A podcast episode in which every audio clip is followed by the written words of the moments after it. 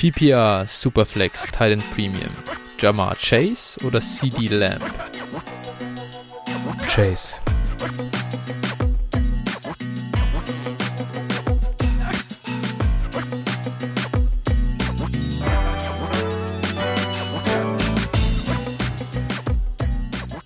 Servus und herzlich willkommen zu einer neuen Folge von Dynasty Flow, der Dynasty Show von Phil und Flo.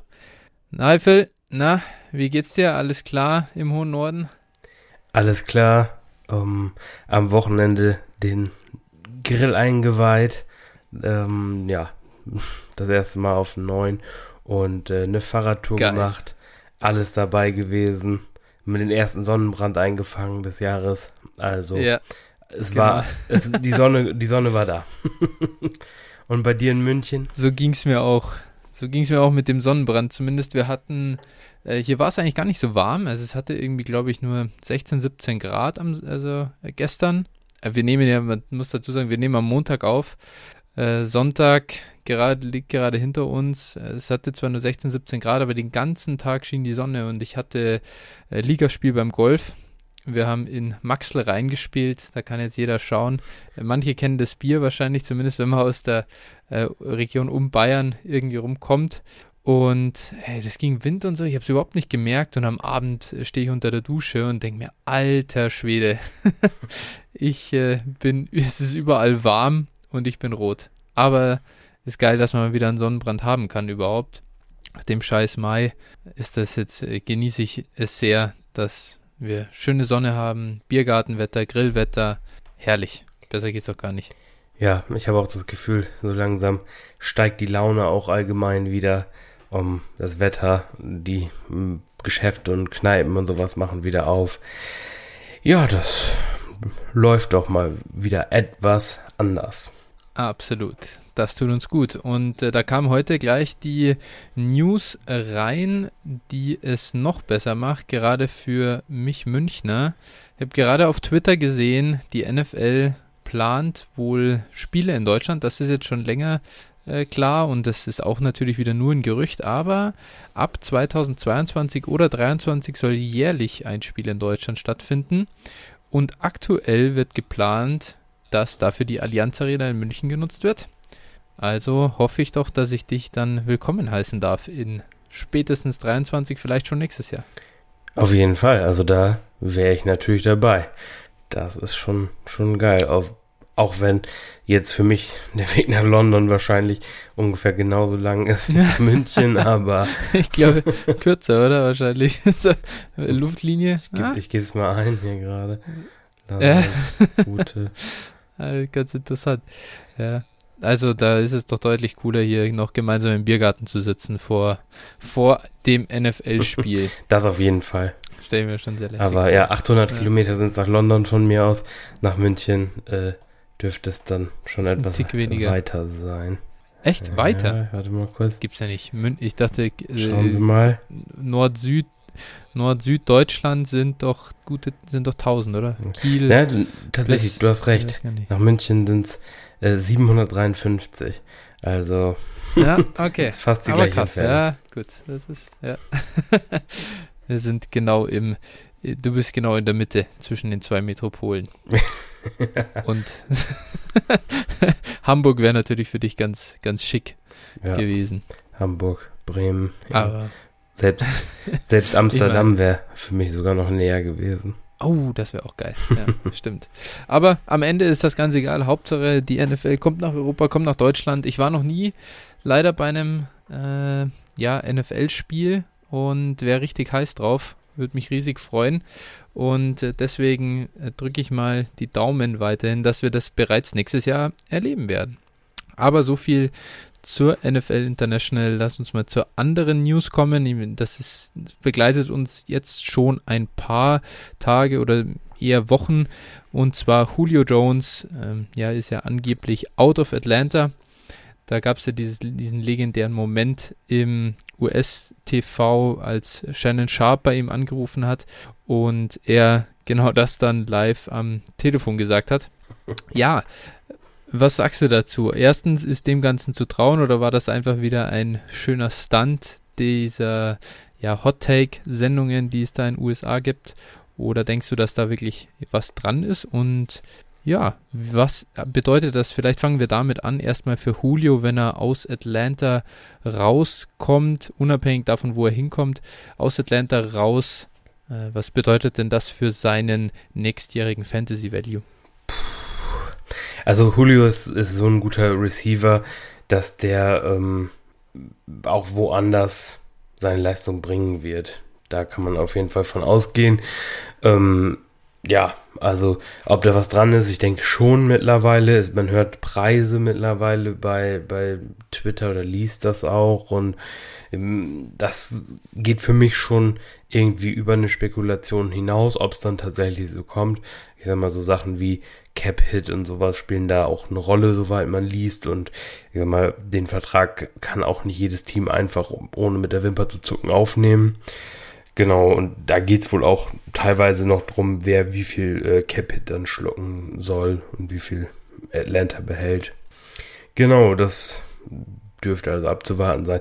Aber ja, also Julio Jones ist halt in fast jedem Team instant der beste Receiver im Team. Und äh, solange seine Gesundheit mitspielt, dann sollte der auch gleich wieder liefern. Ja, ich denke auch. Also ein das ist fast ein Lock für 25% Target Share, so roundabout. Also er ist einfach, er gehört zu der Receiver-Elite, die über diesem irgendwo, ich würde mal sagen, magischen Wert liegt. Und das ist fast egal, wo er dann spielt. Die Frage ist eher, wie hoch ist das ja, Passing Volume in der Offense?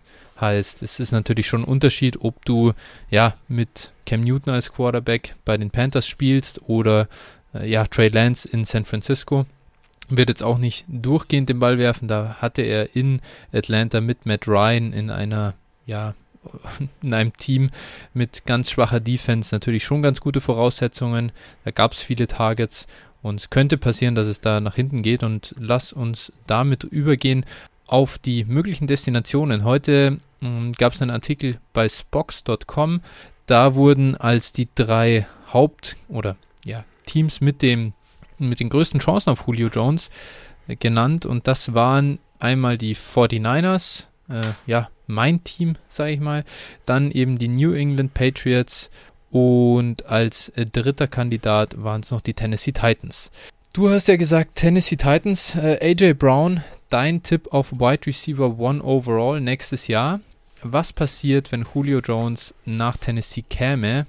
Mit AJ Brown ist er dann immer noch dein Wide Receiver 1 overall? Nein, das kann ich also nein, das wäre jetzt halt eben ja. einfach aufgrund der Opportunity, die Brown sehen würde, war das ja mein Tipp. Wenn Julio kommt, dann äh, ja, sollte der wahrscheinlich sogar die meisten Targets sehen. Das ist einfach ja, seine da, Rolle. keine Frage. Ich würde da zustimmen. Vielleicht einmal ganz kurz, dann gehe ich mal zu den 49ers rüber als äh, ja, jemand, der da schon sich recht viel damit beschäftigt. Bei den Niners gibt es mit äh, Debo, Kittel und Ayuk ja drei Receiving-Optionen, die sich eh schon ein bisschen die Targets ja, gegenseitig klauen bei der begrenzten Anzahl an Würfen, die es wahrscheinlich in dem System wieder geben wird, ist es dann schon bedenklich? Und da muss ich sagen, würde ich sogar, also ich glaube trotzdem, dass Julio Jones da seine 25% Targets zieht das ist fast egal, in welcher Offense er spielt. Und natürlich verdrängt er jemanden wie Brandon Ayuk einfach. Und Dimo Samuel, der bekommt seine Gimmick-Plays, äh, kein Problem, aber ein Debo Samuel verdrängt jetzt kein Julio Jones. Nichtsdestotrotz wäre sein Ceiling einfach sehr limitiert, glaube ich. Die Offense würde so sehr, sehr cool aus mit irgendwie einem Julio, der als Outside Wide Receiver äh, ja viel auch viel ähm, ja, Defensive Backs auf sich zieht und viel Aufmerksamkeit auf sich zieht. Äh, Brandon Ayuk ist ein guter, ist ein Spieler, der gut äh, auch tief gewinnen kann. Äh, würde das Feld auseinanderziehen und dann können Kittel und, und Samuel klar über die Mitte und kurz die, die Bälle ganz gut fangen. Das heißt, alle würden sich gegenseitig ein bisschen limitieren. Äh, Wäre dann gar kein Fan davon, äh, jemanden aus dieser Offense zu haben. Und äh, ja, für Trey Lance wäre es natürlich der Wahnsinn aber das ist jetzt nicht das, was uns so wahnsinnig vom Hocker reißt, würde ich sagen. Äh, so viel dann vielleicht zu diesem Niners Landing Spot und dann, äh, wenn du kannst, natürlich gerne dann noch was hinzufügen. Ansonsten äh, auch deine Einschätzung zu den zu dem möglichen Spot in New England was sagen. Ja, also äh, New England wäre natürlich irgendwo mm, gut. Cam Newton ist jetzt nicht der beste Passer, aber Julio macht es, glaube ich, auch seinen Quarterbacks immer einfach oder seinem Quarterback bislang. Man hat gesehen, äh, der Unterschied letztes Jahr zwischen Matt Ryan ohne und mit Julio, das war ein Himmel weiter. Das war dann schon der Unterschied zwischen einem überdurchschnittlichen Quarterback zu einem unterdurchschnittlichen Quarterback. Und ich denke, äh, Cam Newton hat seine ganze Karriere noch nicht zu so einem Receiver oder einem Receiver, der auch nur ansatzweise das Niveau von Julio hatte, geworfen. Dementsprechend ja. Äh, und sonst, ich sag mal, Agola wäre da die einzige andere Waffe als, als Receiver und äh, dementsprechend sollte er da. Kendrick Bourne. Alter Schwede, du kannst doch Kendrick Bourne nicht so short sellen hier. Ja, gut, den, der ist auch nur ein Fullback auf Wide Receiver gefühlt. Also dafür die Rolle haben sie ihn geholt, um, um Run zu blocken. Mehr auch nicht. ja. Ja. Ja, nee, auch, auch, auch Jonu und Hunter Henry sind keine äh, vergleichbaren Empfänger im Vergleich zu Julio Jones. Ja, und in der Regel ist es ja auch nochmal, Tight End Targets sind in der Regel ja auch nochmal ein bisschen was anderes als Outside Wide Receiver Targets. Ja, solange der, definitiv. solange der Tight End nicht Darren Waller oder Kelsey heißt. Das stimmt. Wie, wie würdest du denn ähm, das Ganze sehen, sollte Mac Jones dann irgendwann aufs Feld kommen? Oder könnte es einfach auch dafür sprechen, dass dann Mac Jones sehr früh spielt? Ja, weiß ich nicht. Also was man so hört, wollte Julio ja gerne mit Cam zusammenspielen. Aber äh, grundsätzlich würde das eigentlich für beide auch nur noch mal ein Push sein. Weil ich glaube, dass Mac Jones mhm. der bessere Passer als Cam ist. Und äh, ja, natürlich auch weniger, beziehungsweise ja, sehr viel weniger läuft als, als Cam einfach. Ne? Dementsprechend sind auch mhm. mehr Red Zone Targets eigentlich dann da und äh, ja, da muss halt mehr geworfen werden. Genau. Gut, ansonsten ähm, jetzt gab es hier bei Spox noch einige weitere Kandidaten: Raiders, Ravens, Chargers, Colts, Seahawks, Packers. Also es, eigentlich wurde die ganze NFL mehr oder weniger noch genannt. Ich glaube, NFC South Teams sind ein bisschen raus. Ansonsten äh, kann er potenziell überall hingehen. Was wäre denn jetzt nochmal so vielleicht ein, ein Wunsch von dir? Kann jetzt natürlich äh, gerne auch aus Fansicht sein oder ansonsten auch der perfekte äh, Fantasy Landing Spot für ihn. Ja, also als Fan will, glaube ich, jeder Julio Jones in seinem Team haben. Ganz ehrlich, also das ist für mich über Jahre der mit Abstand beste Receiver gewesen. Also nachdem Calvin Johnson aufgehört hat, ähm, war Julio einfach über Jahre die Eins. Für mich auch unangefochten. Und äh, ja, das ist einfach schon schon brutal. Ne? Für Fantasy wäre jetzt Seattle vielleicht nicht äh, der beste Landing-Spot, also ne, gerade mit dem äh, Run-Heavy-Approach, da äh, ja, wäre es eben auch so, dass sie sich gegenseitig die Targets rauben würden, wobei ich dann auch glaube, Seattle dann irgendwie 40 Punkte im Schnitt auflegen würde.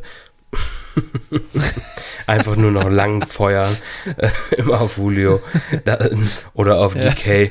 Also, äh, ja. genau. Dann wäre natürlich auch der Eskridge Oder auf Eskridge. Ja, der, das wäre natürlich, der Eskridge-Pick wäre natürlich dann völlige Scheiße. Vielleicht könnte man den natürlich auf die Art und Weise gleich loswerden. Gut, das Geld hätte man verbrannt, aber ja. Naja, also das, das wäre auf jeden Fall, aber gut, es gibt natürlich auch noch andere Offenses, äh, die natürlich einen Wide Receiver 1 gut vertragen könnten. Ähm, ja, Las Vegas kann ich mir auch schlecht vorstellen. Er will gewinnen, hat er gesagt. Also dementsprechend sollte das jetzt mal. Hm. Aber die haben natürlich außer Waller nichts. Mhm. Ja. Und äh, ansonsten, ja, ich sag mal, Packers. das wäre natürlich auch brutal. Ja. Also, da. Ja. zwei besten Wide Receiver im Prinzip der NFL. Kann man immer hin und her streiten, aber zumindest auf jeden Fall zwei, äh, die ganz weit oben in den Top Ten sind. Ja, auf jeden Fall. In einer Offense. Ja, das wäre das wär absurd. Das wäre wirklich, ja. also, dann könnten sich alle anderen, ja, das wäre wirklich ein brutales Duo. Wenn du da als Cornerback dann auf dem Platz ja. musst, da bedankst dich auch. Ja, dann, dann äh, müsste man Mary Rogers sich holen, wenn die dann outside beide double covern, kann der machen, was er will, lassen ihn ja. zwei durchlaufen. das stimmt. Ja. Wen ich noch ganz äh, spannend fände, wären natürlich hier, ähm, was auch hier genannt wird, die, die Chargers. Bisschen ja. schade für äh, äh, vielleicht dann Keenan Allen, von dem ich schon sehr, sehr viel erwarte in Sachen Targets. Da will er natürlich dann ein bisschen zurückstecken müssen. Andererseits, äh, ja, also, wen haben die Chargers äh, ja. außer Keenan Allen? Im Prinzip haben niemanden. sie niemanden. Also, äh, und, und da wäre natürlich, das wäre ein Outside Wide Receiver. Boah, das wäre für Herbert auch so ein Wahnsinn. Ja. Den da noch mit drin zu haben, da hätte ich richtig, richtig Bock drauf. Und ja, damit könnte ich gut leben, auch wenn ich in einem meiner Contender-Teams Keenan Allen und Julio Jones beide habe. Ja, das würde mir jetzt nicht ganz so gut gefallen, aber dafür findet man immer Lösungen. Ja, bei den beiden Wide Receivers in der Offense, die durchaus auch genug pa Pass Attempts haben sollte. Ähm, ja. Ja, da kann man dann auch mit leben, dass es dann eher Evans und Godwin ja. als, äh, ja, ich weiß es nicht. Irgendwie. ja. Als äh, Hollywood Brown und Miles Boykin. Ja. Aber ja, der, gut, ich musste Miles Boykin mal wieder in der Folge unterbringen. Ansonsten fand ich hier, was ich auch noch ganz cool finde, Jacksonville Jaguars. Ist natürlich jetzt ein ja. bisschen limitiert für Julios äh, Ceiling, klar, aber würde mir halt so gut für äh, Trevor Lawrence gefallen, einfach. Ja. So einfach als, als ja, Supporter. Ja, das ist aber, also ich glaube, solche Lösungen können wir uns abschminken. Ich glaube, ja, die, also Julio ist halt eine Vereinslegende in Atlanta, die werden ihn nicht irgendwie nach, ins Exil nach Jacksonville jagen. das ja. kann ich mir beim besten Willen nicht vorstellen. Ähm, wenn, dann sollte es schon ein Team sein, was jetzt schon zumindest mal, ähm, ja, auf jeden Fall legit Contender. Also kein Rookie Quarterback. Ja, eher nicht. so nee. Chicago wäre halt so, zum Beispiel, die können sich, glaube ich, eh nicht leisten. Aber. Das wäre einer für viel so. Wäre natürlich auch cool zu sehen, aber unrealistisch. Ja. Okay, gut. Nee, an sich, äh, so im Großen und Ganzen glaube ich, Julio, wir haben es zusammen, äh, wir haben es eh schon gesagt, Julio wird immer seine Targets sehen, wird sein Fantasy Value haben. Ja. Kann von Top 5 Wide Receiver Season in Fantasy, dafür reicht es immer noch, wenn er in einer High Octane Offense spielt und ähm, ansonsten hat er einen schönen, ich glaube, selbst wenn er in der absoluten Steinzeit und Laufoffense spielt, hat er immer noch einen Wide Receiver 2 äh, Floor. Also äh, deswegen ist der jetzt nicht wertlos, egal wo er hingeht. Nee, er, es ist eher so, dass er andere zerstört, ne? Also den, den Value von anderen ja, zerstört. Genau. Wie gesagt, es gibt halt, mal abgesehen von Devante Adams oder sowas, aber auch der würde natürlich drunter leiden. Ähm, aber mhm. im Prinzip wie gesagt, muss man sich immer vor Augen führen, es will, in der Regel wird nicht Julio leiden, sondern die anderen Optionen werden leiden. Ja, man sieht ja auch tatsächlich, es wird sehr oft dazu gesagt, kann man vielleicht auch mal ganz generell hier einstreuen. Ganz oft wird gesagt, oder ich höre das immer wieder, Wide Receiver, so ein Wide Receiver wie Julio Jones, der bringt die Offense auf ein neues Level und das hebt damit auch die anderen Wide Receiver nochmal ein bisschen nach oben. Und ich weiß nicht, wie du es siehst, aber ich bin da nicht so dieser, dieser Überzeugung. Calvin Ridley, schaut euch mal an, Calvin Ridley Splits on und off field, also oder einfach nur Spiele, in denen Julio dabei war und Spiele in, Spiele, in denen Julio nicht dabei ist. Die Atlanta Offense ist sicher besser mit Julio Jones auf dem Feld. Aber Calvin Ridleys Fantasy Production, die ist besser, wenn Julio nicht da ist. Und ich weiß, ich mache die Regeln nicht, aber ich weiß, wann Calvin Ridley die höchste Ownership in DFS hat. Und das ist immer dann, wenn Julio Jones nicht spielt. Woher kommt das? Ja, ja, ja, gut. Ich sag mal, in Atlanta ist natürlich auch für mich äh, irgendwie ein Sonderfall, weil wenn Julio nicht da ist, ist Ridley der einzig brauchbare Receiver. Du hast und hattest mhm. letztes Jahr Gage und Hayden Hurst, die, naja, ja. ne, ohne den beiden zu nahe zu treten. Aber es hat schon seinen Grund, warum Atlanta Klar. einen Pitts geholt hat im, im Draft und äh, es war einfach nix. Und die ganze Offense war an sich äh, gut. Ridley hat halt seine zwölf Targets pro Spiel gesehen oder sowas. Und äh, Ja. ja. natürlich, klar. Das ist, wenn du, wenn du wirklich so äh, top-heavy bist, was deine Receiving-Waffen angeht, ähm, dann, dann ist es auf jeden Fall so. Ja. Nee, gut, äh, wunderbar. Das heißt, äh, Trade-out von Julio, sollte irgendjemand dann denken, jetzt hat verkauft äh, Ridley, weil der jetzt als Wide Receiver 1 nicht spielen kann und würde auf den Juju-Effekt warten. Ich würde darauf nicht setzen und im, wenn, wenn der, wenn der Ridley-Owner so denkt, gerne zuschlagen. Aber das äh, soll es dann auch mit Julio gewesen sein. Äh, wir können damit überleiten zur nächsten Kategorie für heute. Das sind die Hörertrades. Wir haben diese Woche wieder einen. Und ja, lieber Phil, du bist beteiligt gewesen. Dein Tradepartner äh, sagt, wir sollen ihn gerne hier einmal analysieren. Und auch wenn wir ihn zerreißen, meinte er, äh, das äh, nimmt er gern mit als Feedback. Aber ich glaube, das ist gar nicht nötig. Also so viel mal vorab. Äh, ich lese einmal ganz kurz den Deal hier vor. Ähm, das ist ist eine Dynasty, in der wir beide, in der wir beide beteiligt sind. Ich habe äh, den Trade gesehen und dir direkt geschrieben, dass sich die Made hier mit äh, First-Round-Picks vollsaugt. und äh, auf der anderen Seite muss ich aber sagen, auch wenn ich das sehr mag, was du bekommst, ich mag auch sehr, was Pitti hier bekommt. Denn äh, Pitti bekommt Darren Waller, Miles Sanders und deinen 22er Fifth Round Pick. Und du erhältst von ihm seinen 22 First und Second Round Pick und den 23 First und Second Round Pick. Ja, äh, ist jetzt schön, dass ich mal einen Beteiligten an dem Trade quasi mit dabei in der Sendung sitzen habe. Was hast du dir denn dabei gedacht? Warum machst du den Trade aus deiner Sicht? Und ich kann ja dann vielleicht sagen, warum äh, der Deal aus meiner Sicht auch für Pitti Sinn macht.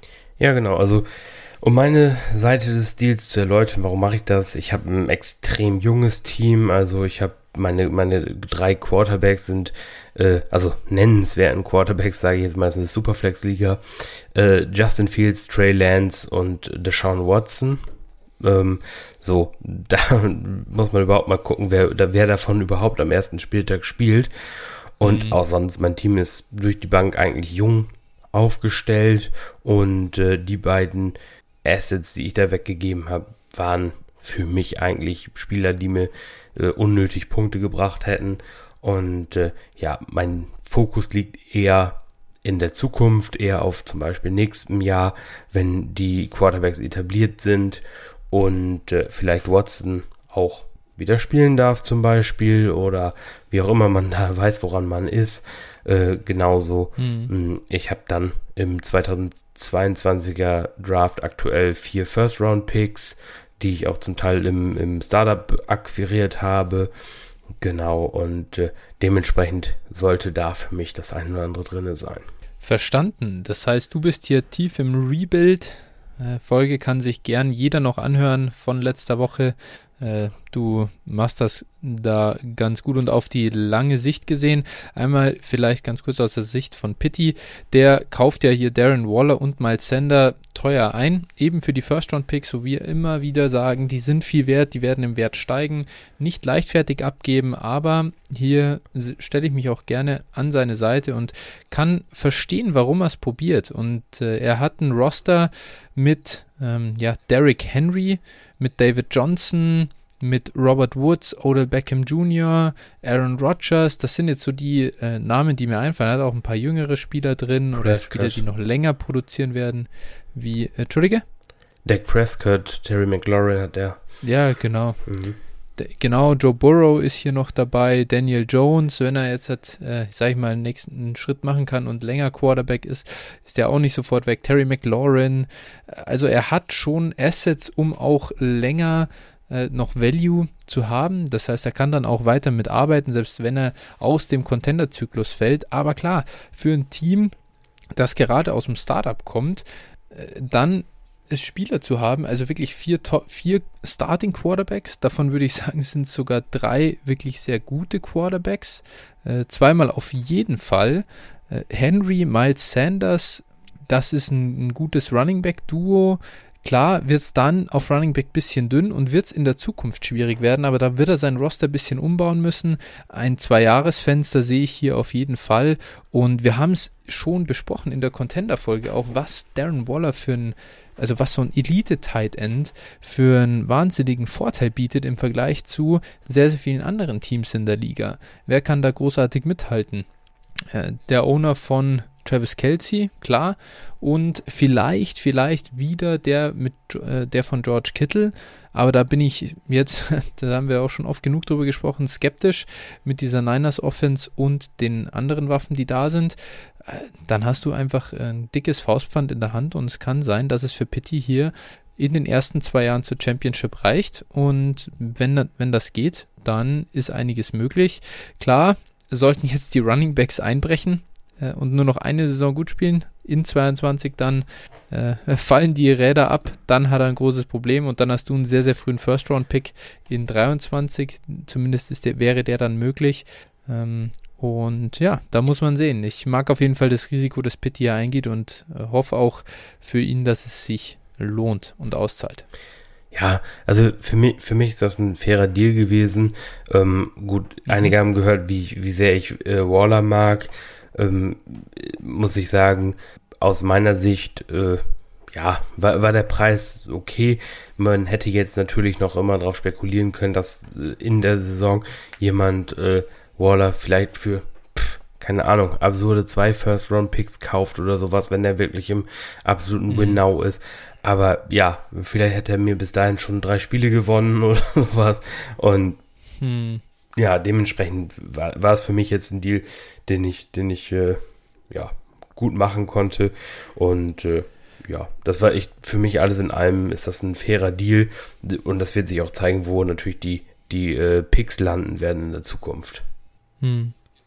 Genau, also man sieht hier halt, du hast einen äh, bezahlten First und einen Second Rounder jeweils für Waller und Sanders im Prinzip. Und das ist an sich ein völlig fairer Preis für die zwei Spieler.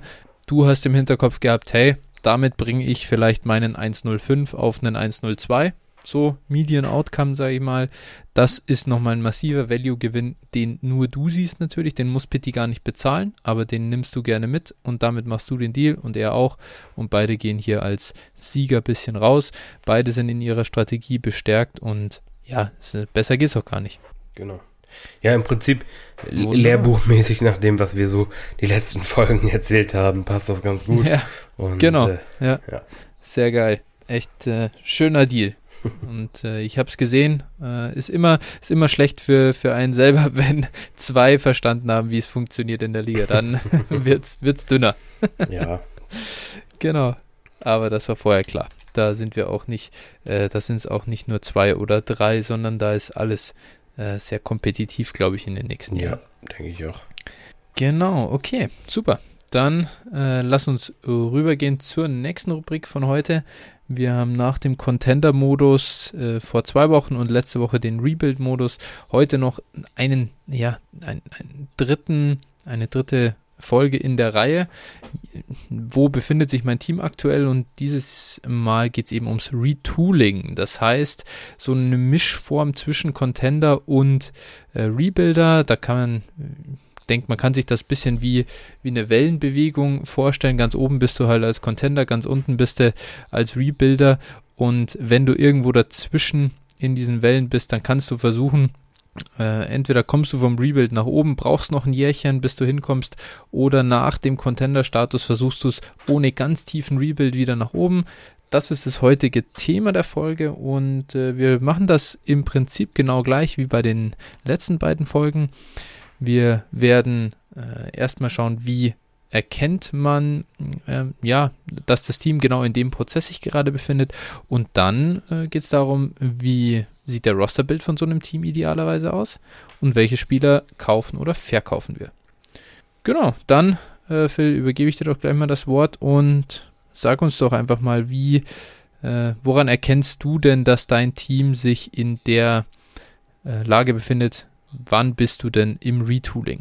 Ja, genau. Also, ja, der, der Unterschied zu einem Rebuild ist zum Beispiel, dass du doch einiges an Tiefe hast, einiges an Kapital hast, einige gute Assets hast. Das ist ja, beim letzten Mal haben wir besprochen, Rebuild heißt, ich habe ein paar, eine Handvoll Stars, der Rest ist Dreck. So, und das ist hier dann ein bisschen anders. Man hat ein gewisses mhm. Kapital, nenne ich es jetzt einfach mal, sei es nun in, in Spielern oder sei es in Draftpicks, das ich einsetzen kann.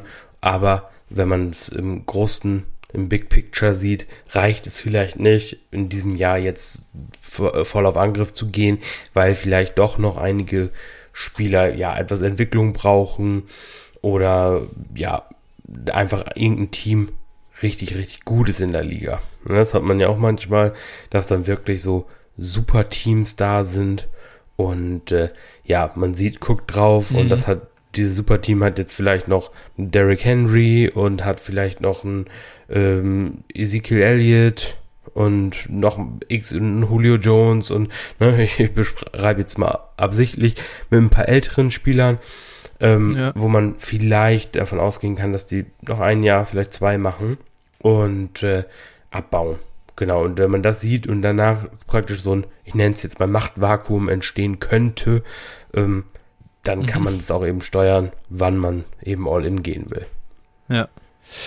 Absolut. Du hast ja gerade gesagt, das ist, das heißt, du hast einfach schon ein bisschen, du hast ein bisschen mehr Value in deinem Kader, als äh, wenn du da dieses Dumpster Fire äh, von letzter Woche hast, in dem quasi nichts mehr liegt und du musst das bisschen, was du noch hast, irgendwie in Future Assets verwandeln, sonst, sonst hast du bald gar, gar, gar nichts mehr.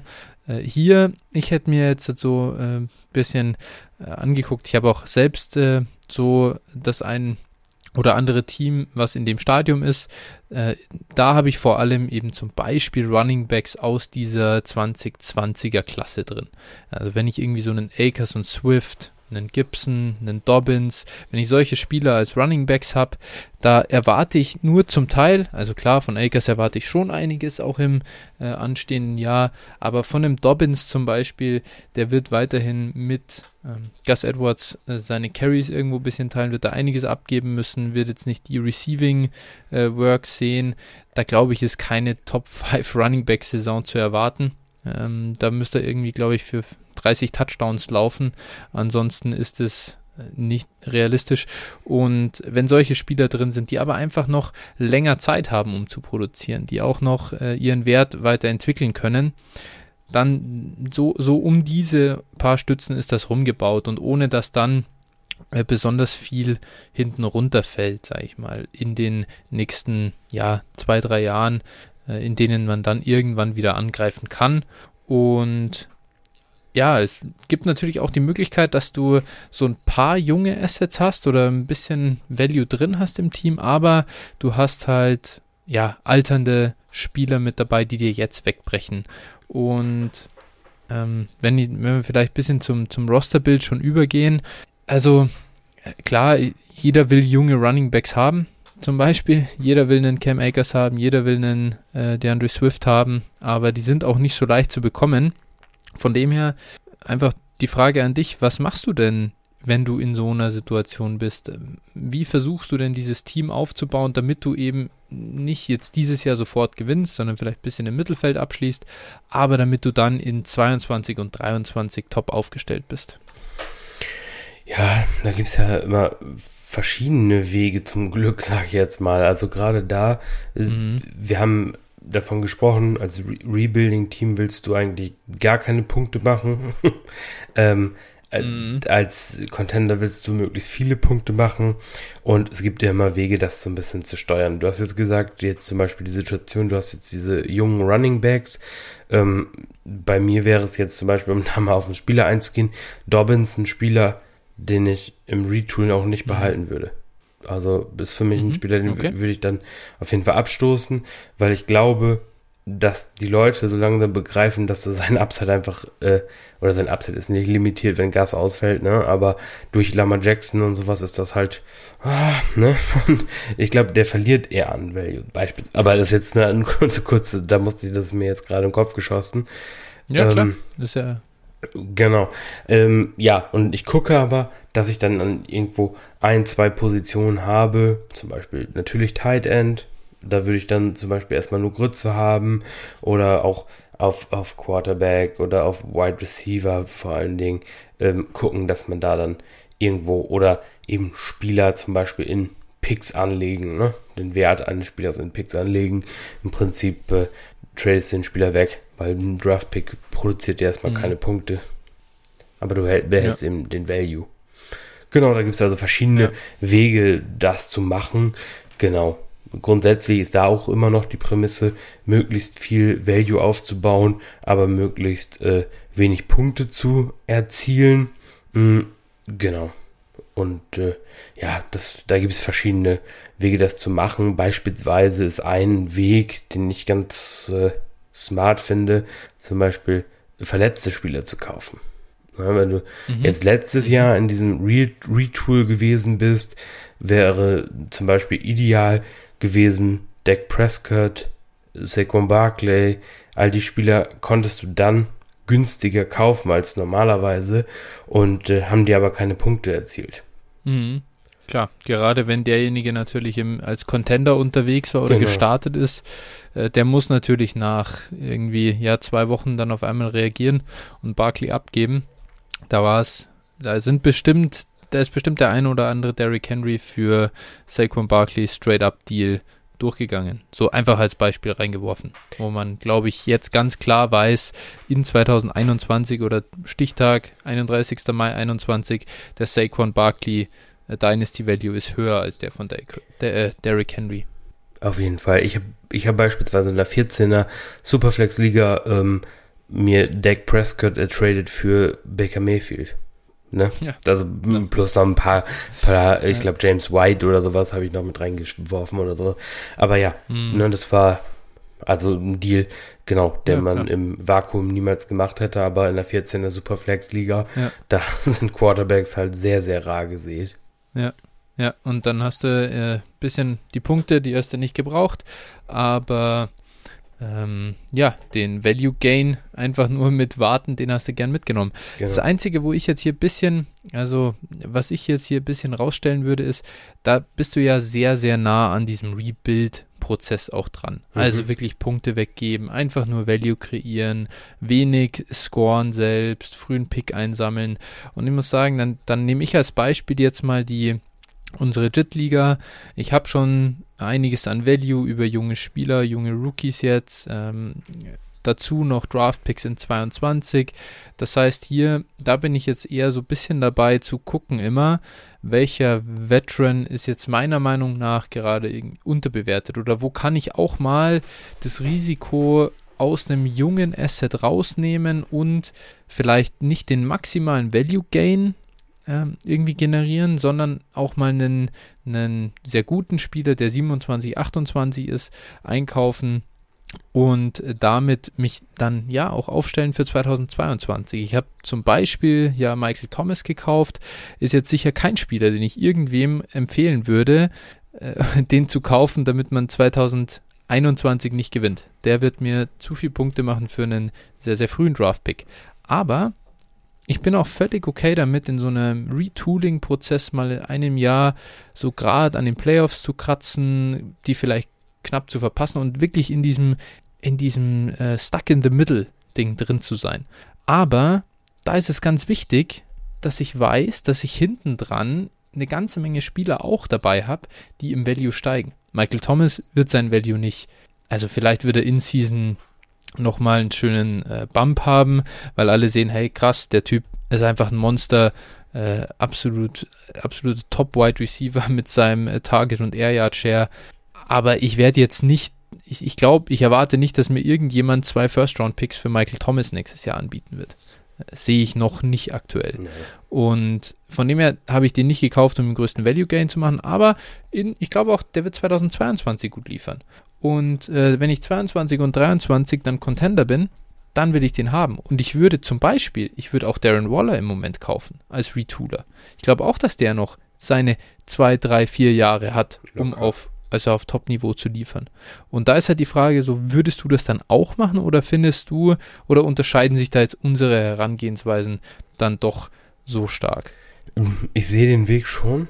Hab also hab auch kein Problem, also das habe ich mir tatsächlich auch aufgeschrieben, auch ein bisschen aus einer anderen Perspektive noch und zwar um einfach mal in die Saison reinzugehen und mal gucken, weil du so ein junges mhm. Team hast, dann kannst du auch gucken, was passiert. Vielleicht brechen dem Contender seine zwei besten Spieler weg. Vielleicht äh, mhm. hast du die Möglichkeit, jetzt ist für du startest gut in die Saison und kannst dann schon angreifen. Während dieser Saison ist auch immer eine Möglichkeit. Das ist natürlich dann, wenn du gewisse Spieler schon hast, ist es natürlich wesentlich einfacher, als wenn du jetzt erst dann komplett einkaufen musst.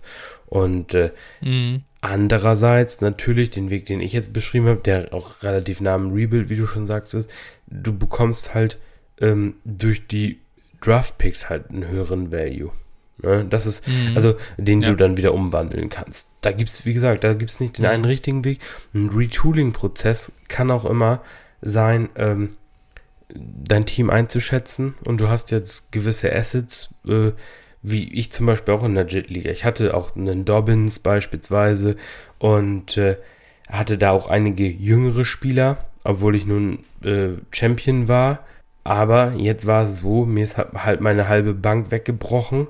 Meine, mein zwei, zwei mhm. Starting Quarterbacks mehr oder weniger. Mm, plus, plus, plus. Mhm.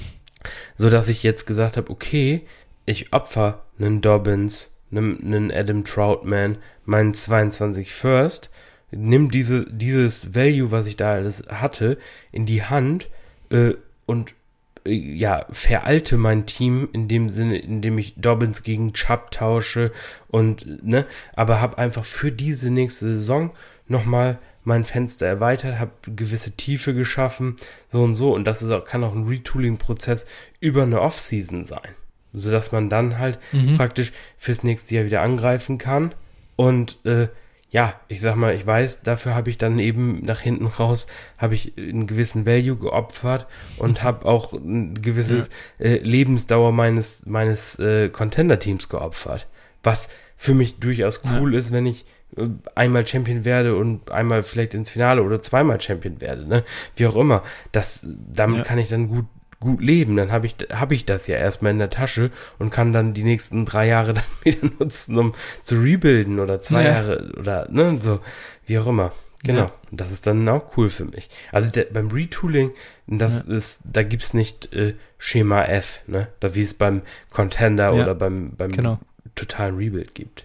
Ja. Ja, würde ich dir zustimmen im, im Großen und Ganzen. Ich denke, gerade das Retooling wäre es vielleicht ein bisschen sicherer spielen will, dass sicherer ein Value Gain drin ist, der glaube ich kann und, und auch jetzt nicht den riesen Zeitdruck hat, der glaube ich kann immer in Richtung Rebuild gehen und weiß einfach allein über den eigenen hohen Draft Pick generierst du schon so viel Value und wenn du dann noch zusätzlich andere Draft Picks kaufst, die First Rounder, die steigen einfach. Ja. Das ist, da muss nichts gut laufen, da musst du nicht richtig evaluiert haben, nichts getan haben eigentlich dafür. Das wird von sich aus besser. Das ist von dem her ein einfacher Prozess. Er ist nur schwer umzusetzen, wenn du ein paar gute Spieler hast, die sozusagen da einmal die über die Hürde zu gehen und die dann einfach mal abzugeben für unbekannte äh, Picks, wo kein Name dran steht. Und äh, du verlierst, du kriegst nur auf den Sack jedes Wochenende quasi und dann gewinnst du auch noch ein Spiel zu viel und schaffst nicht mal den 1-0-1. Das ist dann ganz mies. Aber ja, äh, das ist auf jeden Fall ein, äh, ein Spaß, den kann man jedem empfehlen, mal so, äh, so, tief im Rebuild zu sein. Das ist schon auch eine ganz äh, coole Sache und macht, macht auf jeden Fall auch Spaß. Ja, das ist, genau. das ist dann einfach nur äh, Team aufstellen und, und oder ausstellen, muten das Team quasi. Nur, ja, genau. nur Spieler, die zumindest Spielen aufstellen und alles ja. andere ist egal. Das äh, empfiehlt sich natürlich wirklich nicht, oder ich glaube, das tun nur ganz wenige, die irgendwie nur so eine Dynasty spielen. Ein, ja. zwei Dynasties, wenn du nur spielst, dann ist das halt Kacke. Ne? Das ist dann schon geil, wenn du so, jetzt wie wir, wir spielen irgendwie so zehn Dynasties roundabout, so, und da kannst du halt locker mal zwei, drei, vier Teams, die da so dahin krebsen, die entspannen sogar eher, weil du nicht die ganze Zeit äh, gucken musst und so gestresst bist. Das ist ganz gut, wenn so ein Mix auch noch mit drin ist am Wochenende. Ja, ich habe ich hab meine, tatsächlich meine Ligen auch bei Sleeper danach geordnet, wie, wie sehr ich ja. in Contention bin oder nicht, damit ich weiß, okay, ja. da ist die Aufstellung wichtig Und da ist die Aufstellung jetzt, ja. sag ich mal, wenn ich jetzt, wenn jetzt zehn Minuten vor Spielbeginn irgendwas ist, dann kann ich das Team am ehesten vernachlässigen. Klingt jetzt blöd, aber ja. ist einfach so, ne? Genau, also. Ja, verstehe ich voll, verstehe ich voll. Ja. Das ist, da bist du nicht der Einzige, der das äh, so macht und irgendwie nicht, ich weiß nicht, alphabetisch oder whatever, wie das sonst ist. Aber gut, okay, vielleicht einmal noch ganz kurze Frage äh, zum Roster-Bild. Wie siehst du jetzt hier Positional Value? Du hast schon gesagt, du willst natürlich, wenn du hier nah an Rebuild gehst, schlechte Running Backs und schlechte Titans haben oder halt ja. da keinen so einen, so einen Unterschiedsspieler haben. Ansonsten irgendwas, wenn du vielleicht jetzt nehmen wir, nehmen wir das Beispiel von mir nochmal. Ich bin jetzt noch kein Contender in 21, aber ich will mich schon als Contender in Stellung bringen für 22. Auf welche Position gehst du dann am ehesten? Oder wo würdest du denn viel Kapital anlegen, sag ich mal? Also wahrscheinlich am ehesten noch in, in Quarterback. Also ich würde im Prinzip probieren, auf, auf Quarterback gut aufgestellt zu sein. Ähm, Running. Back darf auch schon mal der ein oder andere Spieler da sein, weil es ist, es gibt nichts Schwereres, als von null auf fünf produzierende mhm. Running Backs zu kommen. Wenn du das, also das, ja. ich glaube, also da ging mir auch schon oft, wenn ich dann so eben aus einem Rebuild kam und gedacht habe, boah, jetzt greifst du an und dann so, dann siehst du auf einmal die Preise, die für Running Backs aufgerufen werden und denkst so, hm, ja. Naja, das ist, äh, das, das ist doch, doch nicht, also zwölf First-Round-Picks habe ich dann doch nicht. Nee, also genau. Also das ist halt äh, dann wie, äh, wenn du, wenn du äh, auf dem Festival dein, dein Bier komplett da kaufen willst oder im, wenn du dich im Stadion betrinken willst, ne? So ist das da. ja, ja, also äh, genau, auf jeden Fall, das ist äh, Wiesen. Ja, genau. Wobei Wiesen geht, erfahrungsgemäß, das ist gar nicht schwer. ja, irgendwie geht's immer, ne? Aber du willst, du willst dann nicht, äh, in dem Falle, wenn du dann die Running Backs kaufst, willst du nicht das Dosenbier von der Tanke haben, den James Conner, sondern willst schon, ja. willst schon dann auch das frisch gezapfte haben, ne? Ja. Genau. Absolut, genau. Nee, und also Aber wie schaffst du es genau? Das ist eigentlich ein guter, das ist eigentlich ein gutes Ding. Schaffst zum Contender ohne Wiesenpreise für die Running Backs zu bezahlen. Genau. Das ist das, dann gar nicht so leicht. Ja, im Prinzip, äh, fand ich es, also das habe ich jetzt auch bei meinem Beis, bei meinem Beikandidaten, wenn wir darüber schon so ein bisschen überleiten wollen, habe ich das genommen. Ja, gerne. Ähm, und zwar habe ich aufgeschrieben, Struggle, Struggling Rookies wäre ein gutes Thema. Mhm. Ne? Wir haben es letztes Jahr gesehen, du konntest phasenweise Jonathan Taylor, Cam Akers, äh, Dobbins, Clyde Edwards Hilaire, Gibson, du konntest die alle kaufen. Das, also ich glaube, je, jeden von denen hättest du zeitweise für einen First-Round-Pick bekommen. Also, und teilweise ja, ich weniger. Bin immer noch am aller, ja, ich bin immer noch, das ist wirklich am allerstolzesten auf den Trade. Mark Andrews habe ich abgegeben und Cam Akers und einen Second-Round-Pick bekommen. Das war letztes Jahr, ich weiß, ich glaube Anfang November. Ja. Und das ist absurd. Das ist echt absurd einfach nur. Das war am Ende der 204 übrigens. Also ich habe Akers und den 204 für Andrews bekommen. Das ist, das ist völlig unglaublich. Ja. Und, und das genau deswegen, da hast du hundertprozentig recht. Das sind genau die äh, Spieler und da sieht man ja sogar schon. Das heißt, es, wenn wir jetzt auf, dann lass uns wirklich zu den Beikandidaten kommen. Hast du aktuell Beikandidaten? Oder ich habe das nämlich hier auch einige Male stehen, in Klammern In-Season. Ist nicht In-Season sogar die perfekte Zeit, um Klar. ins Retooling überzuleiten? Ja, ja, natürlich. Also im Prinzip, ähm, genau, am besten ist es da dann wirklich. Ich würde jetzt mich von allen, äh, ich sag mal, werthaltigen Assets auf Running Back beispielsweise erstmal trennen. So, ähm, mhm. wie, wie ich es jetzt ja auch zum Beispiel gerade den Trade, den wir vor der Folge hatten, gemacht haben. So, und dann guckst du in Season, okay, ähm, die Rookies produzieren nicht, ein Javonte Williams, ein Travis Etienne, mhm. die werden, die werden den Owner zu 100% erstmal enttäuschen. Das, also, das weiß, mhm. jetzt weiß das auch noch jeder, ne? Jeder weiß, okay, die kommen jetzt in mhm. eine Situation, die nicht perfekt sein wird, wo sie nicht diese äh, Workhorse äh, Load bekommen werden.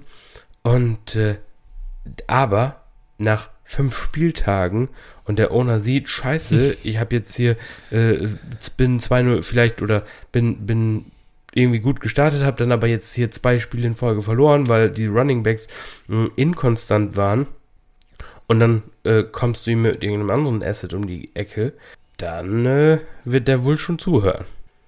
Ja. Genau, und dann. Da musst du dich natürlich auch, da musst du dann natürlich auch was haben, um es ihm anzubieten, denn erfahrungsgemäß zieht jetzt in Season oder im Oktober, November, zieht jetzt der 22 First noch nicht so sehr. Nee, natürlich. Nee, genau. Du willst ja da auch den Pick noch nicht abgeben. Du willst den Pick ja zum Draft hinhalten. Deswegen ist das natürlich auch echt so eine Kunst für sich, da dann in den Prozess zu gehen, evaluieren, welcher Wett macht jetzt aber schon Punkte oder sieht mal ganz interessant aus für denjenigen. Das heißt, du kannst auch vorher natürlich nicht alles schon verscheuern. Wenn du in den kompletten Rebuild gehst, dann wird es immer schwer, solche, äh, also komplett, komplett meint hier sowas wie, ich bring's immer wieder dein Fodak-Roster, äh, da bist du, da war auch gar keine Chance, etwas das anders zu machen. Aber da hast du dann irgendwie nur Picks und, und ansonsten noch äh, ja, äh, Rookies, die du ja gar nicht abgeben willst. Also. Naja. Das, das ist ja vielleicht der Punkt.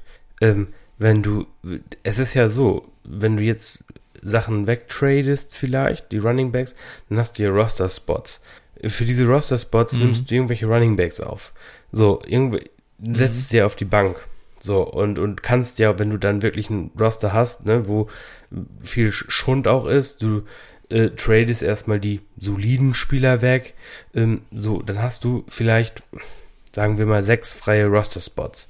Und da setzt du mhm. einfach irgendwelche Rookie Running Backs, äh, ne, wir haben oft über Ramondre Stevenson gesprochen, ähm, Chuba Hubbard, äh, solche Leute, vielleicht hast du noch einen Tony Pollard oder mhm. sowas oder einen äh, AJ Dillon, das sind jetzt keine super billigen Assets oder sowas, aber sowas in der mhm. Art, ne, also von bis. Mhm. mhm. Es können auch irgendwelche, keine Ahnung, irgendwelche aus dem Baum geschossenen, ne, wir haben jetzt über hier Javian Hawkins oder Caleb Huntley und was weiß ich, nachher bekommt einer von denen einen Shot, ne, Miles Gaskin Mhm. Bla bla bla. Was hatten wir nicht für Spieler? James ja. Robinson. Und äh, wenn einer von denen einen Shot bekommt und jetzt äh, hat ja. der andere diese Situation und hat vielleicht ne, einen Verletzten oder bla und du gib, bietest ihm dann einen, ich sage jetzt mal fiktiven Miles Gaskin plus ein Second für seinen struggling Rookie an. Ja, mhm. also die Trades habe ich schon häufig Kann gesehen. passieren dass ja. das klappt. Auch wenn du, das darf man ja auch nicht vergessen, es werden ja, gerade wenn du jetzt viele Rookies auch gedraftet hast, irgendeiner wird ja vielleicht genau. einschlagen. Also nehmen wir als Beispiel, was hätte ich denn, ich hätte sicher Cam Akers letztes Jahr auch ertraden können für Justin Jefferson. Da hätte ich aber noch eine ganze Menge zurückbekommen im Oktober, November. Ja. Also äh, der Hype irgendwo wird ja, wenn du, wenn du viele hast, lassen Devonta Smith früh ein paar gute Spiele haben oder einen ja, Jamar Chase, whatever. Sobald du das Gefühl hast, oh, oh, oh, die Jungs sind auf einmal Top 3 Dynasty Wide Receiver am Markt, ich bekomme solche Preise, jemand will noch schnell kaufen, weil er denkt, es ist noch günstig und, ah ja, ich jubel ihm schnell hier den äh, Bust-Rookie unter, die Möglichkeit besteht. Und dann auf einmal ist das eben diese Overreaction-Time. Äh, ja, da kann man dann zuschlagen und günstig kaufen. Und da muss man sich natürlich auch trauen. Ich bin selber ganz ehrlich, ich habe auch bei Jonathan Taylor nach Woche 8, 9, 10 gedacht, boah, Alter, ja. also das sieht halt echt, der sieht ja, der hat ja Opportunity sogar schon und alles. Das ist ja nicht mal ein Opportunity-Problem, der, der sieht ja einfach nur so scheiße aus. Ja, habe ich auch gedacht. Und äh, im Endeffekt ja, ja, aber im Endeffekt, was ist das Problem? Wir haben gar keine Ahnung von der ganzen Kacke, so mal aus einer Evaluationssicht. Er hat halt wirklich einfach noch ein bisschen gebraucht. Es hat gedauert, äh, es hat dann ein paar günstige äh, oder schlechte Gegner gebraucht, als die keinen Run verteidigen können. Und dann explodiert Jonathan Taylor und jetzt ist er ein Top 5 Dynasty Asset. Also, das ist natürlich was, äh, da ärgere ich mich auch selber noch drüber, dass ich den nicht richtig, also da nicht einfach standhaft, sei immer geblieben bin und den aggressiv versucht habe zu kaufen. Ja, absolut. genau. Ja, ich, so. aber dann bist du wahrscheinlich. Ich freue mich, wenn ja? wir, ich freue mich, wenn wir im äh, November über ähm, Etienne und, und Javante Williams reden. Mal gucken, ob Oh wir, ja, ob wir unsere. Meinung dann immer noch so vertreten, wenn die wirklich Ja, zwei, drei ja, schlechte Spiele voll. gemacht haben. Komplett. Das ist, das ist auch, du wirst, du wirst, du hast es ja auch auf, wie oft habe ich das Ding gesehen, Jonathan Taylor, questionable und dann in Klammern Eyes. Weil er einfach nur in irgendwie den Rücken von seinen O-Linern gelaufen ist. Also es hat ja auch die Abs es hat ja auch die äh, super erfahrenen äh, Top Twitter Fantasy Gemeinde erwischt. Alle waren so und hatten Angst. Also das ist ganz normal. Und so erst recht wird die Angst bei jedem äh, von, von euren Ligakollegen da sein, wenn die auf so einem Spieler sitzen, den die gerade früh im Rookie Draft genommen haben und sich denken, Alter, fuck, äh, jetzt wenn der noch vier, jetzt wenn der noch einen Monat Scheiße spielt, dann kriege ich gar nichts mehr für ihn. Mhm. Ja, genau. Gut, aber dann haben wir hier, ich sag mal, Etienne und Javonte habe ich alle äh, so in Season als Buy drin. Ich habe hier noch DeAndre Swift genommen, weil äh, der ist meiner Meinung nach so ein Spieler, von dem erwarten jetzt alle schon die Alvin Kamara Season. Äh, und ich, ich weiß nicht, also das sehe ich einfach in einer Detroit Offense noch nicht. Das heißt, ich denke, dass da auch einige enttäuschte Owner dabei sein werden. Ähm, und wer sind denn ansonsten? Hast du noch Running Back Buys vielleicht? Und, und sonst können wir auch zur nächsten ähm, Kategorie oder äh, Position gerne übergehen. Nö, sonst äh, bin ich da auch eher. Also bin ich durch. Okay, wunderbar. Dann äh, lass uns doch mal zu den Quarterbacks gehen. Ähm, ich denke, da ist es einerseits genau das gleiche wie bei den Running Backs. Rookie Quarterbacks, die nicht starten oder die mal ein bisschen schwach aussehen in ihren ersten Spielen, die werden auf jeden Fall, äh, ja, da geht die Alarmsirene an, da geht das Kauffenster auf. Mhm. Ansonsten, wen hast du denn noch äh, bei dir auf der Liste stehen? Nö, das sind im Prinzip auch die, die Jungen. Ich habe jetzt gar keinen speziellen Namen da aufgeschrieben, weil das, Okay. äh, Ja. wie gesagt, sind die Jungs. Ja, was, was, was, was sagst du denn dann zu Tour? Ich meine, das ist genau das, ist ja ähnlich irgendwo. Er hat ein bisschen gestruggelt letztes Jahr. Ich weiß ja, dass du kein großer Tour-Fan bist, aber das ist jetzt, äh, wir sind nach seiner Rookie-Saison noch da. Er hat's Ruder nicht ganz rumgerissen bekommen. Bist du jetzt hier noch im Buy-Modus? Denn die Möglichkeit besteht ja jetzt. Ja, dafür ist, ja, mir, ist mir der Preis immer noch zu hoch. Also für, für einen Mhm. Quarterback irgendwie ohne jegliches, jegliches Rushing Upside, ähm, einen reinen, Ja. einen reinen äh, Pocket Passer, der, ähm, ja, also weiß ich nicht, da, also da bin ich irgendwie, da, also für mich ist, ist Tour irgendwie so Derek Carr gefühlt. Also so was was nicht Ja. schlecht, was nicht schlecht sein muss. Das äh, muss absolut nicht schlecht sein. ne? Derek Carr ist seit seit Jahren ein solider äh, Quarterback 2 oder 3 in Superflex liegen, aber mehr mehr sehe ich bei ihm auch nicht und Hm. ähm, der Preis ist halt immer noch hoch genug bei Tour, weil er ein junger Quarterback ist und ja, also ist, ist für mich Mhm. jetzt ist für mich kein Buy einfach. Also kann, wenn man Ja. ihn hat, kann man ihn behalten, aber ist für mich jetzt auf jeden Fall, also gehe ich nicht raus und, und kaufe Tour. Ich habe auch null Shares von Tour und alles okay. Ja. Geht's mir genauso, will ich gar nichts mehr dazu äh, fügen. Das ein, den, ich habe noch einen bei. Mhm. Okay, den glaube ich, der ist offensichtlich und das ist der Sean Watson. Ja, gut. So in dem ähm, Ding, mal einfach mal probieren. Aber ganz ehrlich, wer jetzt der Sean Watson noch nicht gekauft hat oder wenn der Owner ihn nicht verkaufen will, dann will er es jetzt auch nicht tun. Ja, ist halt Also, auch ein Risiko, äh, ne? Ja, Das ist halt natürlich, also klar. ich habe die Tage irgendwie mit einem mit einem Watson Owner verhandelt und äh, da ging es so grob um um Wentz äh, Wentz gegen Watson, ne? Also plus noch Wentz plus ein bisschen und sowas. Aber boah, ne? Mhm. Also dass ich ja würde ich ihn für natürlich für kaufen, aber äh, so richtig wohl fühlt man sich doch nicht dabei. Und ich will Boah, damit fühle ich ja mich plus, ne? Das, ja, äh, weiß, mach bei ich aber- Wentz nicht ist okay. wohl. Ja, okay, okay, okay. Aber- ja, ja, ja, weil Ja, Wentz ist, einfach, ist ist einfach nicht gut, Alter. Der ist, der ist in zwei Jahren auch nicht mehr in der NFL. Aber äh, ja, Ja, gut, schauen wir mal, ne? Also hinter hinter Ja. äh, Nelson und Kelly, da würde ich vielleicht noch ein paar Bälle an den Mann bringen. Ja, aber wer ist der Left Tackle jetzt? Ähm, haben die nicht einen gesigned? Ja, sie haben einen gesigned, äh, aber nicht, nicht Villanueva, der ist in, in Baltimore gelandet, Ja. gell? der, nee, von den Bears, Lino, der Aber ist ja, sie haben, sie haben, Ja, genau, doch. Haben doch, die den gezeigt? Ich glaube, der ist es. Ja, ich glaube schon. Ich glaube, der ist es. Warte, ich guck, Also das ist ganz, das, das ist ganz solide, Ich guck ein ganz gutes Signing, glaube ich. guck Also jetzt nach. Bevor Ja. wir hier jetzt Gerüchte verbreiten.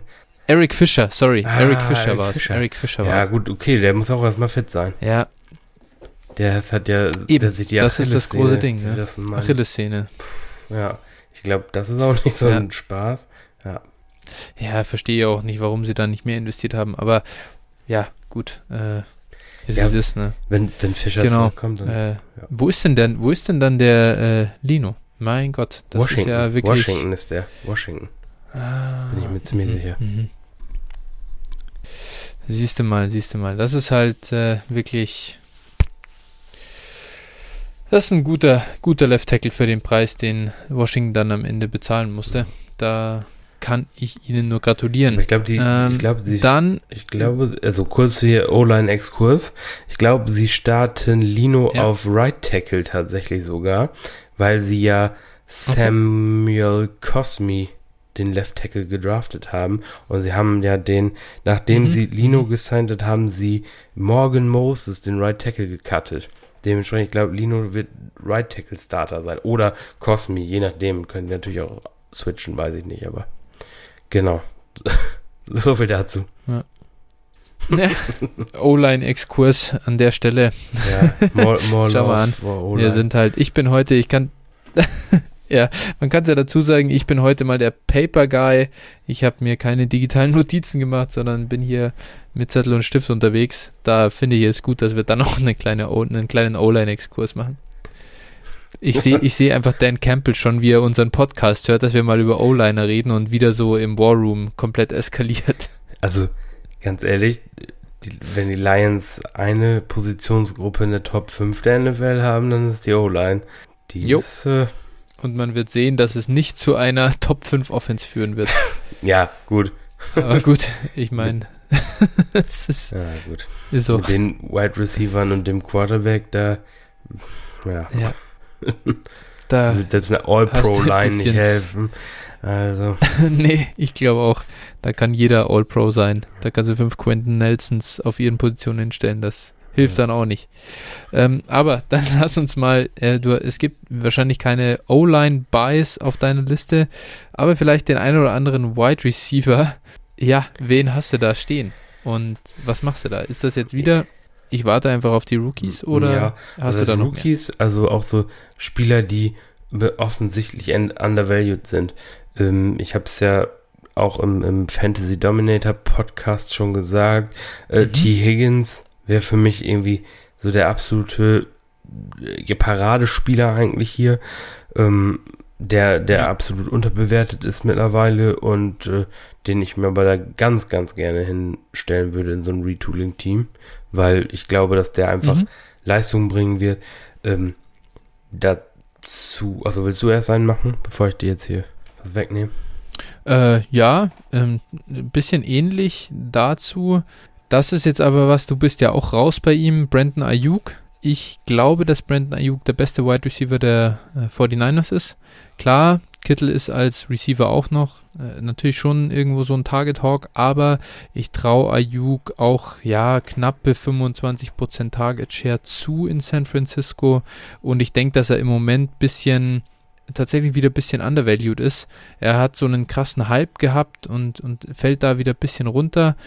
Ich mag ihn und wenn ich ein Retooling-Team bin und sage, ich brauche die nächstjährige Production noch nicht, noch gar nicht so sehr äh, und, und nehme diese Overreaction auf den äh, Trey Lance-Pick in Kauf, dann kaufe ich aktuell Brandon Ayuk. Ja, ich hätte dann auch noch einen, einen Sophomore und zwar äh, Chase Claypool Mhm. und zwar auch ideal für mich. Juju auf einem Einjahresvertrag, ähm, der Nudelarm Ben wird nach der Saison wahrscheinlich weg sein und dann äh, Ja. hoffe ich da auf einen Quarterback, den Ball auch mal tief wirft und äh, dementsprechend sollte Claypool dann schon ein gutes Target sein. Ich habe, äh, stimme ich zu, habe ich auch da stehen. Ich habe als letzten bei mir auf der Liste noch DJ Moore, würde aber tatsächlich sogar noch warten. Ich würde nicht mal aktuell kaufen. Ich würde warten, bis Sam Donald da ein paar Wochen rumgedödelt hat. Ich erwarte keine besonders krasse DJ Moore Season 2021, aber ich würde das Talent einfach kaufen und vertra darauf vertrauen, dass die Panthers früher oder später doch einen ja, vernünftigen Quarterback an Land ziehen. Und dann freue ich mich über DJ Moore, der dann immer noch irgendwie 24 ist. Ja, gleiches gilt vielleicht dann auch nochmal für äh, Cortland Sutton. Hm, der zwar jetzt mittlerweile nicht mehr ganz mhm. so jung ist, aber, also 25, aber äh, ja. nichtsdestotrotz, ne, der wird halt wahrscheinlich unter Teddy leiden oder Drew Lock, je nachdem. Und äh, genau, der Value ist einfach jetzt mhm. auch im Keller, ne, das äh, ja, ich glaube, für einen Second kannst du ja. schon was kaufen. Dementsprechend, das würde ich schon auch mal wagen. Ja. Gut. Noch weitere? Bei mir ist die Liste jetzt aufgebraucht. Ich glaube, den Prozess äh, hat jeder verstanden. Ja, Michael Gallup vielleicht noch. Hast du noch einen Namen, den Michael du droppen Gallup willst? Würde ich noch. Ich, also den würde ich wirklich. Mhm. Ähm, den habe ich schon ganz unterschiedlich bewertet gesehen. Also es gab schon Leute, die ähm, ja sich mehr oder weniger über einen Second tot gelacht haben. Also ne, die mehr wollten als ein mhm. Second für ihn. Was ist ja. natürlich, na, hm. ja. aber äh, ich glaube auch, dass du den mittlerweile in manchen Ligen auch sehr, sehr günstig, also auch teilweise vielleicht schon für einen Third oder so kauf. Jetzt nach dem Draft wahrscheinlich nicht mehr, aber so Pre-Draft für einen Third mhm. hättest kaufen können. Und äh, ja, warum nicht? Braucht es nur einen Teamwechsel, dann ist es sogar nächstes Jahr schon relevant. Ja, genau. Ansonsten musste man sehen, was in Dallas passiert, aber ja, der da kauft man auch einfach das ja. Talent ein. So wie sonst, ja, wir haben, ja, die Liste ist natürlich Receiver, ne? Replaceable, aber die, die Liste mhm. ist natürlich, natürlich lang, aber sonst würden mir jetzt hier aus dem Stegreif noch Daniel Mooney einfallen, der aber mittlerweile auch nicht mehr so günstig zu mhm. haben ist, glaube ich. Und vielleicht auch nochmal Nicole Hartman. Boah, Alter, nee. Also komm. Also nee. Also wirklich. Oh. Ja, das, ja, das ist der älteste. Ich habe irgendwo, habe ich, habe ich heute im Podcast irgendwo gehört, der älteste 23-Jährige, der in der NFL spielt. Ähm, der ist halt erst 23 oh. und Sammy Watkins ist weg. Ja, das ist jetzt auch kein Spieler, wo ich, also, wo ich jetzt rausgehe und sage, wow, ich kaufe jetzt Confident Michael Hartman, ne? Aber für einen für einen Fourth Rounder. Nein, ja, das okay. ist jetzt, also, ja, ich weiß nicht. Okay, ich nehme es zurück. Ja. Schwachsinn. Okay, okay.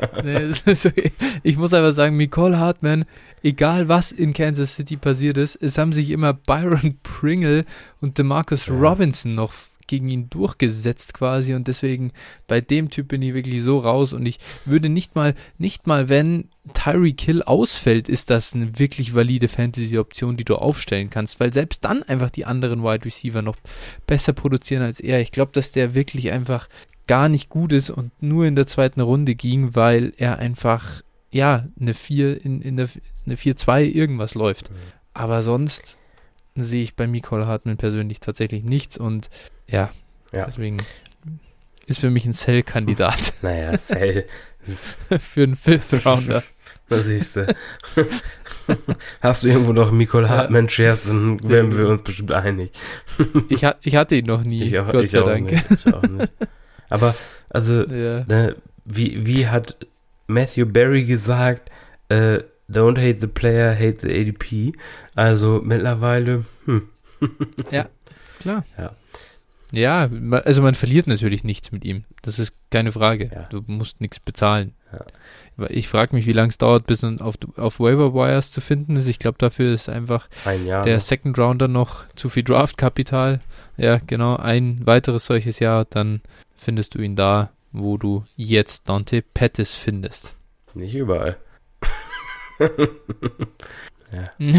okay, also ich habe ihn, selbst ich habe ihn mittlerweile überall gedroppt und ich weiß gar nicht, ob, äh, ich müsste mal checken, ob James Wiebe ihn aufgenommen hat. Ja, irgendwo, also äh, das scheint mir so ein, so ein Running Gag zu sein mit Dante Pettis oder beziehungsweise, weil James Wiebe ihn so mag, keine Ahnung, also ja. ja, also das ist ja eigentlich der, also ein viel größerer Bast geht ja schon fast nicht mehr, oder?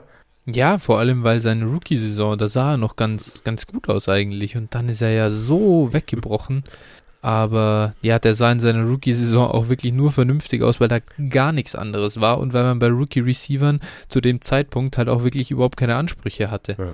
Und dann war das so okay, aber eigentlich sie, äh, weiß ich auch erst im Nachhinein, das Production Profile in unserem College war auch schon brutal übel.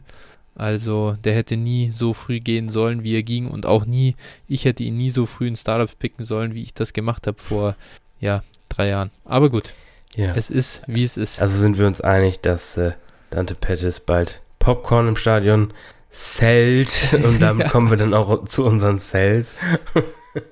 Hi, wir haben noch die Thailands. Ich Ach würde so, noch ganz ah, okay, kurz okay. einmal sagen, äh, im Retooling kaufe ich, äh, ich habe hier Noah Fant und äh, TJ Hawkinson stehen. Ich glaube, Hawkinson ist kaum mehr zu bezahlen aktuell. Der ist schon ziemlich ähm, teuer geworden. Noah Fant noch nicht so ganz. Ich habe ihn sogar ein bisschen über Hawkinson für die Zukunft. Weniger für 2021, aber auch dann, wenn die Broncos einen Quarterback haben. Und was bringt mich dazu? Ganz einfach, ich sehe bei den beiden am ehesten die Chance, dass sie an diese Riege der Top 3 ranreichen in Zukunft. Äh, klar, Kyle Pitts kann das auch, aber der kostet ja schon so viel wie die. Von dem her, so viel wie beide zusammen. da möchte ich ihn nicht bedienen. Plus zwei ja, ja, okay. Von dem her bin ich da raus und finde Noah Fant ähm, im Speziellen einen schönen Buy-Kandidaten als Retooler. Ja, ich mag äh, ich soll ich mal ein paar sagen? Ich mag ja, Earth Smith Jr. Wenn man, also auch ganz, ganz äh, over the place, was, was, der, Pre was der Preis äh, so ist. Ähm, dann Cole Komet und Adam Troutman. Klar, das sind wieder, ich sag mal, das sind die gleichen ja. wie im Rebuild äh, von ja. letzter Woche. Äh, würde ich aber mich auch wieder anschließen, klar, absolut, kann man auch kaufen. Second Year Tight Ends immer versuchen zu kriegen. Ja. Ja, und auch die, die Rookies natürlich auch, ne? Fryer Muse. Äh, äh, ja, genau. Mhm. Ja, absolut. Genau, aber dann, wie du sagst, äh, was, äh, ja, Dante Pettis verkauft Popcorn, wir verkaufen ein paar Spieler. Welche Spieler verkaufst du denn gerade jetzt? Jetzt schauen wir mal auf die Quarterbacks. Wen hast du denn da stehen auf deiner Ja, Liste? vor allen Dingen so unsichere Quarterbacks, ne? Weil hier geht es ja darum, den Value eigentlich über die nächste Saison hinaus zu behalten. Und dann müssen wir da eben, mhm. oder muss man so ein bisschen mal die Glaskugel anstrengen und mal gucken, okay, bei wem ist die Wahrscheinlichkeit denn hoch, dass der vielleicht nach der nächsten Saison seinen Job nicht mehr hat?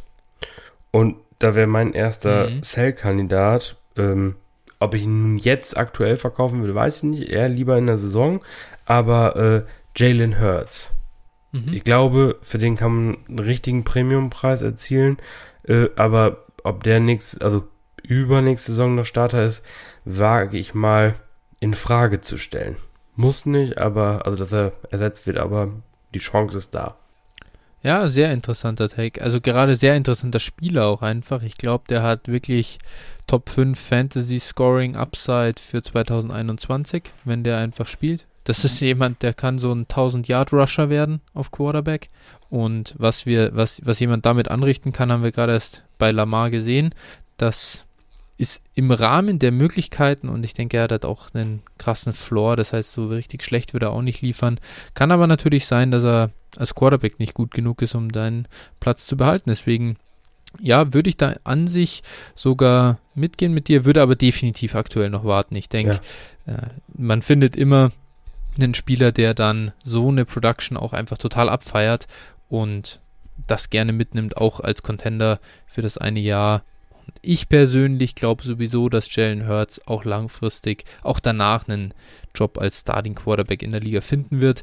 Vielleicht liege ich da völlig falsch, äh, gebe ich dann gerne zu und äh, ähm, ja, nehme das als L mit.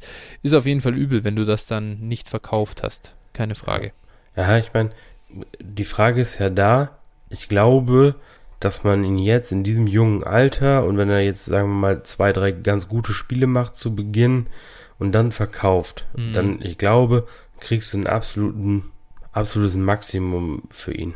Ich glaube, und wenn er danach irgendwann ja. in der Saison einbricht, als Beispiel, dann äh, wirst du den Value so nie wiedersehen, glaube ich. Oder wenn erst die Gerüchte laut werden, oh, Ja. die Eagles könnten ja einen draften, weil sie drei First Rounder haben im Jahr drauf und so. Boah, Mhm. also da nehme ich dann, da nehme ich dann lieber, ähm, keine Ahnung, vielleicht kannst du halt dann für einen Lamar traden oder sowas. Ne, irgendwie so ja, und wer weiß. Also, oder für, für, Ja. einen, für einen Herbert, der ein bisschen Dip hat oder genau, irgendwie sowas. Da will, also da bin ich, äh, oder, oder ein Dak Prescott, der jetzt nicht gerade in den Ja. ersten Spielen jedes Mal irgendwie 40 Punkte pro Spiel macht, ne, dann, boah, das ist schon, schon spannend dann. Ich hätte noch, äh, klar, also ich glaube, wenn man dann Jalen Hurts genannt hat, kann man genauso Daniel Jones Ja. hier an der Stelle nennen. Auch ein Quarterback, der potenziell im nächsten äh, Sommer ersetzt wird. Und ansonsten, wenn wir mal weggehen von dem, da könnt ihr euch jetzt, äh, sag ich mal, durch die, da könnt ihr jetzt durch die Liga gehen und gucken, wer da sonst noch auf der Abschlussliste vielleicht steht. Äh, hätte ich hier noch Aaron Ja. Rodgers und Matt Ryan. Einfach so Aging Quarterbacks, die nochmal QB1 Seasons im Tank haben, die du nicht als Contender oder die du nicht für die Championship nutzen kannst, aber wo du weißt, die nehmen einfach im Value weiter ab. Und würde ich aber auch tatsächlich, Rogers kann man glaube ich sogar im Moment ganz gut abgeben. Matt Ryan würde ich definitiv auf die Saison warten, denn der ist aktuell auf jeden Fall unterbewertet. Zumindest verstehe ich nicht, warum man ihn so billig bekommt. Ja, die Frage ist halt, ob du nochmal ein besseres Fenster kriegst. Wenn Julio wirklich weg ist und äh, er wirklich scheiße spielt zum so Saisonbeginn, dann wird der Value nicht mehr steigen.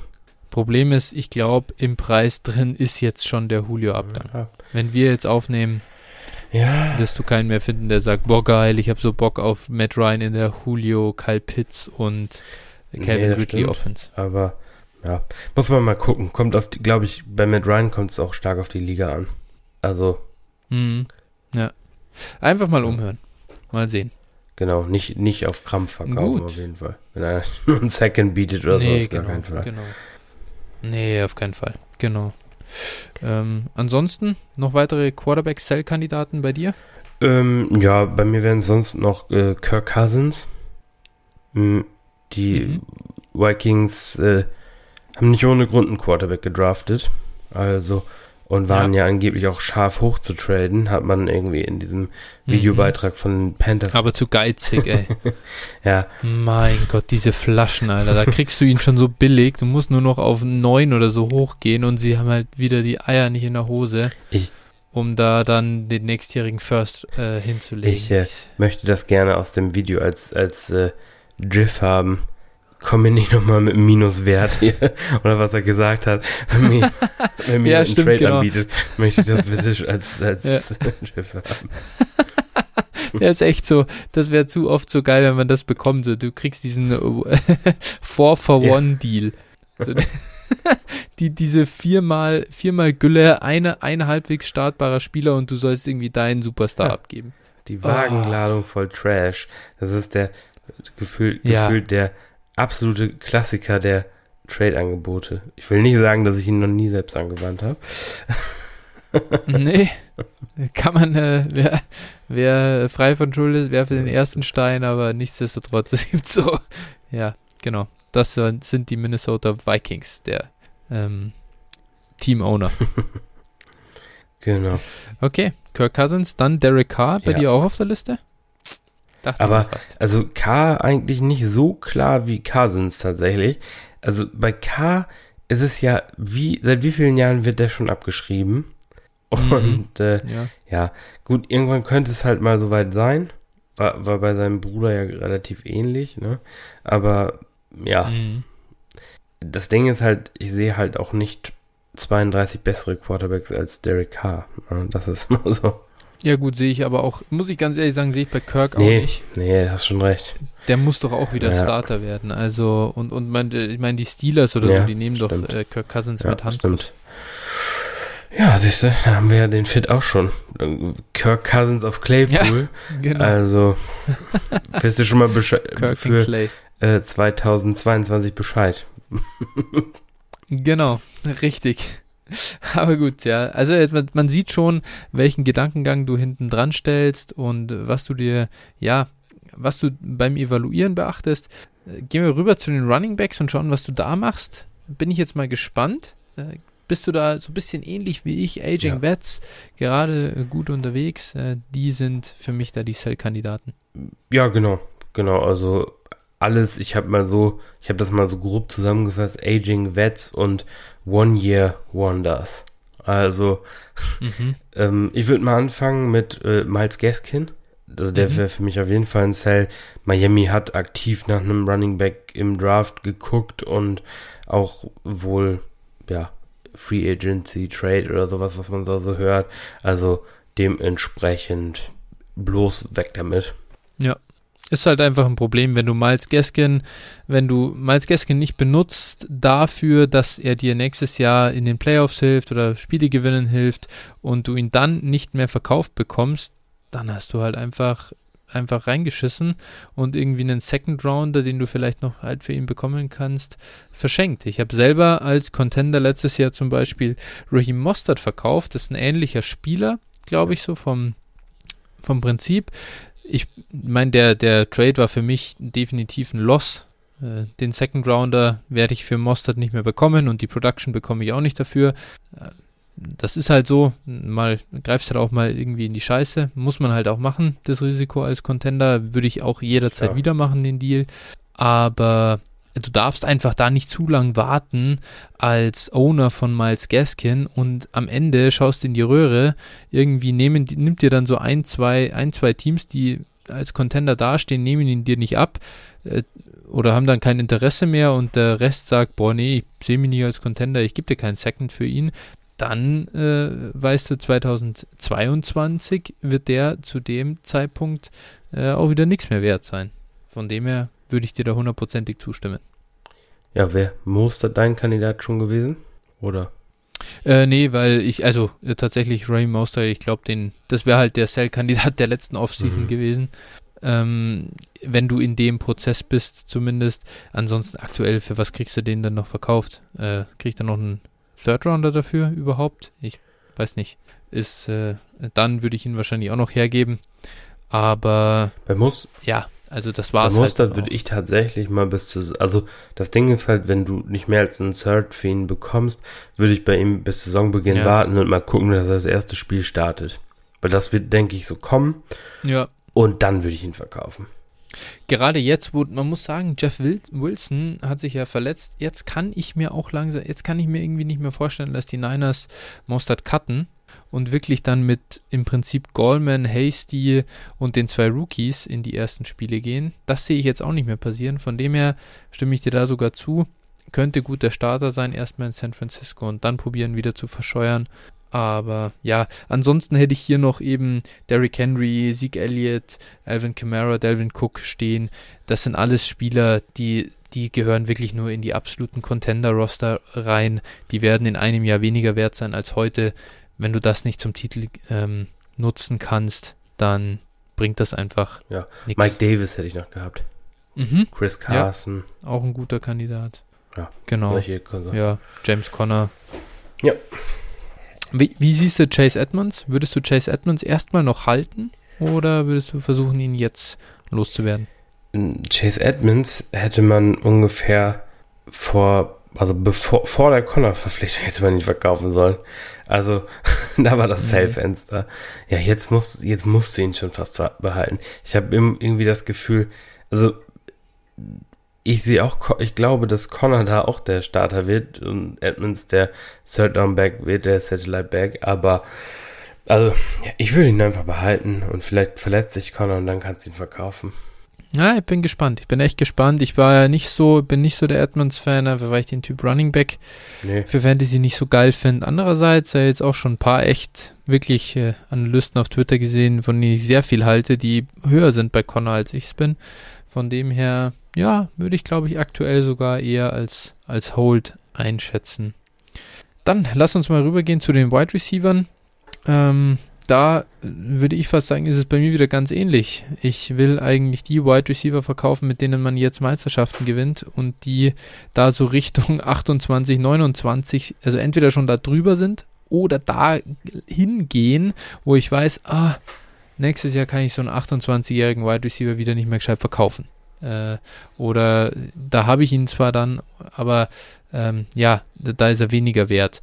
Ähm, also unterscheide ich hier tatsächlich zwischen so einem Stefan Dix, den habe ich jetzt hier eher aktuell als Cell stehen, aber auch wenn er schon den Top 5 so Dynasty-Preis hat, so roundabout, Top 5, 6, 7, sowas. Und auf der anderen Seite hatte ich ja vorhin schon gesagt, Michael Thomas kaufe ich dafür, weil ich bei dem glaube, dass der ähm, ja nochmal ein bisschen günstiger ist aktuell. Und den sehe ich schon wieder ein bisschen über dem Age-Peak drüber, wo ich sage, äh, den, der gewinnt mir in 2022 auch noch und äh, kriege ich einfach zu einem billigeren Preis. Jetzt bin ich mal gespannt. Wen hast du denn, jetzt habe ich Stefan Dix gesagt, wen hast du denn hier als Cell? Äh, Julio Jones. Überraschung. Ja, gut, okay. das ist keine Überraschung, das stimmt. Ja, Gründe brauche ich nicht erläutern. Also, nee, das ist richtig. Was hältst du dann, was dann mache ich dir vielleicht einen Ticken schwerer. Was sagst du zu, ja, Keenan Allen? Ja, will ich auch verkaufen. Na. Was sagst du, was sagst du denn zu Calvin Ridley? Das ist schwierig. Ich glaube, den würde ich auch verkaufen. Aus dem einfachen Grunde, mhm. Äh, der ist halt jetzt 26 und ähm, wenn, also den würde ich in dem Moment verkaufen, wenn Julio wirklich getradet wird. Dann würde ich ihn mhm. wirklich auf, auf den Block packen und das wäre das beste, oder das, das beste Angebot nehmen. Weil ich glaube, der wird gut mhm. liefern das Jahr, aber ist halt auch nicht, nicht der allerjüngste mehr dann. Und das ist halt dann so ein, also ich halte von dem ich halte von ihm an sich auch nicht so viel. Ne? Und äh, mhm. in Atlanta werden auch einige Änderungen bevorstehen. Ich glaube, wenn jetzt wirklich Julio wegtraden, die Saison dann kacke läuft, dann wird da auch Ryan dann irgendwann über den Jordan gehen und so weiter und so fort. Also dann wird da nochmal ein richtiger Umbruch stattfinden. Ja, äh, ich kann mich da nur anschließen. Ich bin bei Kevin Ridley selber auch ein bisschen raus. Also nicht wegen Production, aber einfach das Alter, du hast es genannt. Heute hat mir einer äh, einen Trade geschickt zum quasi so, äh, was ich davon halte. Das wäre gewesen CD Lamp äh, für Calvin Ridley. Mhm. Also unser Hörer hätte aber äh, Lamp abgeben müssen. Und dann habe ich gesagt, guck mal, äh, Lamp ist halt 4,3 Jahre jünger als Ridley. Selbst wenn du, da war noch potenziell so, würdest du ihn machen, wenn ein Second noch on top käme. Ich sagte, hey, ganz ehrlich, also, nee, bin ich einfach raus. Wir haben es, du hast es in der Folge mit äh, Emin bei den bei Straight Up Fantasy Dominators äh, gehört ähm, weniger selber gesagt, aber der hat ja CD Lamb als Wide Receiver 1, wenn ich es richtig verstanden habe, oder sieht ihn da und sieht eine gute Chance, dass er das auch äh, Konsensus wird.